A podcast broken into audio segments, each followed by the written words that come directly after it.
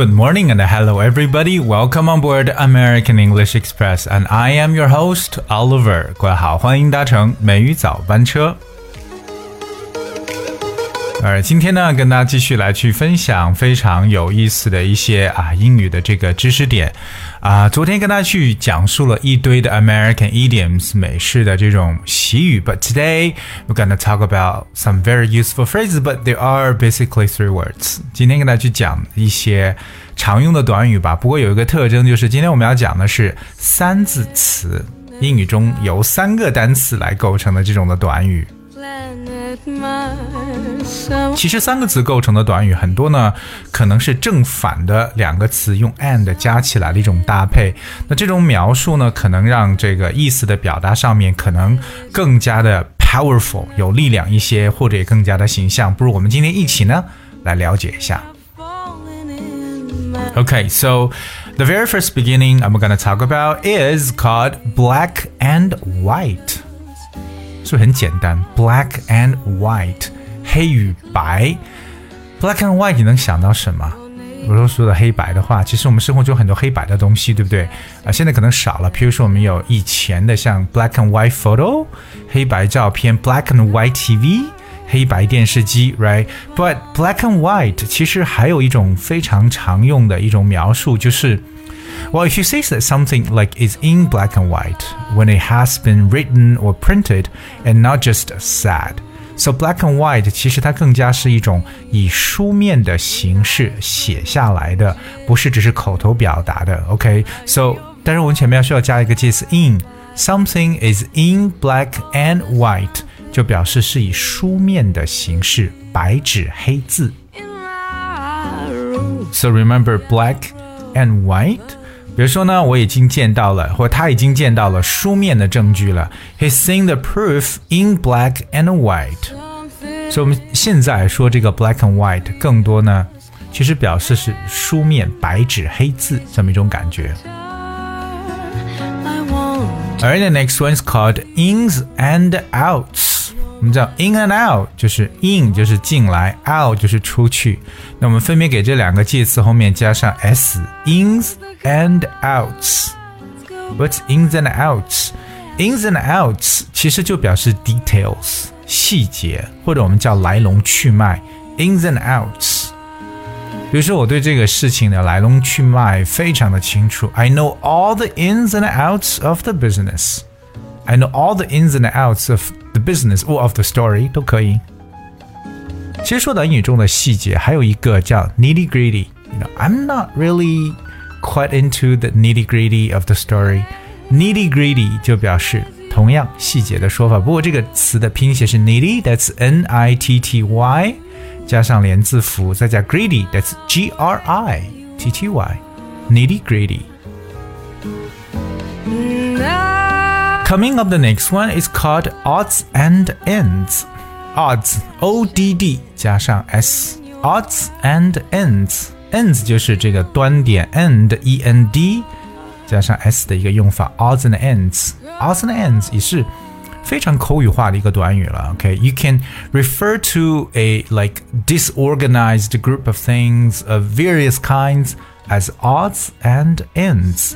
就表示什么？就是一些零星、零碎的东西啊。OK，odds and ends，因为 odds 本来 o d d odd 它就有这种小的意思。比如说 an odd job，不要理解为小工作，an odd job，或者不要理解为奇怪的工作，它只是一个零工，打零工。I'm having an odd job，所以这个 odds 本来就是小的，ends 就都成端头了，肯定是很小的部分，right？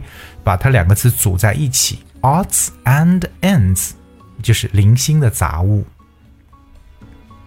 So here is one um sentence or one example right here。比如说，他把一些衣服啊、零碎物品啊、化妆品都放进去的。She put in some clothes, odds and ends, and makeup. Alright, odds and ends. 而想呢，就是我们在写作的时候常说，哎，这个东西的优点和它的弊端分别是什么？是不是？We talk about its pros and cons，就是利弊，对吧？英语中叫 pros and cons。Pros that's P R O S，就是支持的，你赞成的，就是 pros。 那么 cons 就是 c o n s cons，你反对的。 So remember we talk about pros and cons，赞成与反对，或者说利弊的说法。这是一个非常直白的一个反义的一个东西。比如说，我们再次重新审视一下这两者的优势吧。So let's review the pros and cons of both. Let's review the pros and cons of both. 对，两者之间比较相互的这个优势和弊端。Alright, the next one is called tried and tested. Tried and tested. Try, that's T R I E D. Try 就是我已经尝试过了。If I tried，就是我尝试过的。Test 就是测试过的意思。T E S T E D. Tried and tested，就是在我们 中文的概念去理解，tried and tested 就表示为经过反复考验的，经过反复验证过的。That's tried and tested。比如说呢，你你目前有些时候你唯一能做的只有信任，因为技术呢还没有被经过反复的去考验。OK，you、need trust because technology has not been tried and tested。对，当你对一个东西特别的自信，说绝对都已经久经考验过的一个东西了，then you may say that something is already tried and tested. Alright, the next one is called now or never. 这是很口语化的一个表述。Come on, it's now or never. Now 就是现在，never 就是没有了。It's now or never 这句话就表示物是良机啊。机不可失，要把握现在，因为以后再也没有机会了，就这一次，It's now or never。所以生活中我们有时候发现说，这个东西真的很重要，因为你现在不做，以后再也没有机会了。That's when you say it's now or never。虽然 Justin Bieber 以前的一首歌叫 Never Say Never，but this now or never。生活中我们要有时候呢，要常有这种怀。感恩之心，对吧？要 be very grateful for every day, you know, because we need to count our blessings。所以英语中有这么一个短语叫常怀感恩，count your blessings。count 就是数，c o u n t，blessing 就是一种对我们的一种啊这种关照啊，对我们的一种庇护啊护呃这种庇佑啊，对不对？bless a blessing, B L E S S I N G。我们经常说 God bless you, count your blessings. Okay, so count your blessings, not your troubles. 要常常想自己的幸福，忘掉你的烦恼。Like count your blessings, you probably already have many of the things you want for your life. 生活当中啊，可能已经拥有了许多你渴望的事情，所以呢，不要身在福中不知福。Count your blessings. It's very, very, I would say, uh, thought-provoking thing，很引人思法呃这个引人思考的一个短语啊，count your blessings 也是生活中的我觉得一个道理吧。OK，一定要学会感恩。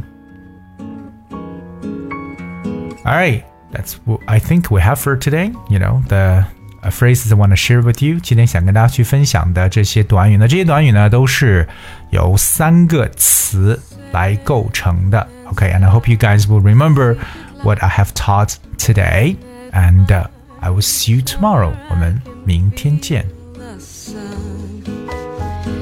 当然，今天节目的最后呢，大家送来了一首歌，叫《Stay a Little Longer》，再待一会儿。当然了，明天跟大家继续相守。Enjoy your day.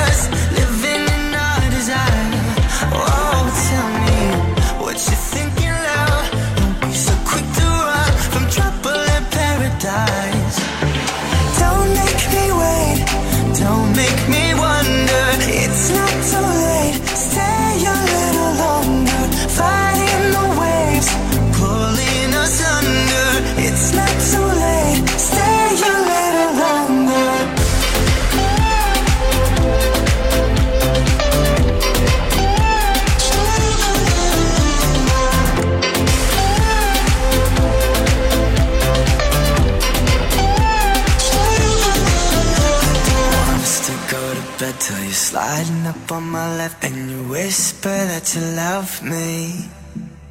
No, I won't turn out the lights until you're right here by my side, and you're saying that you love me. Don't make me wait, don't make me wonder. It's.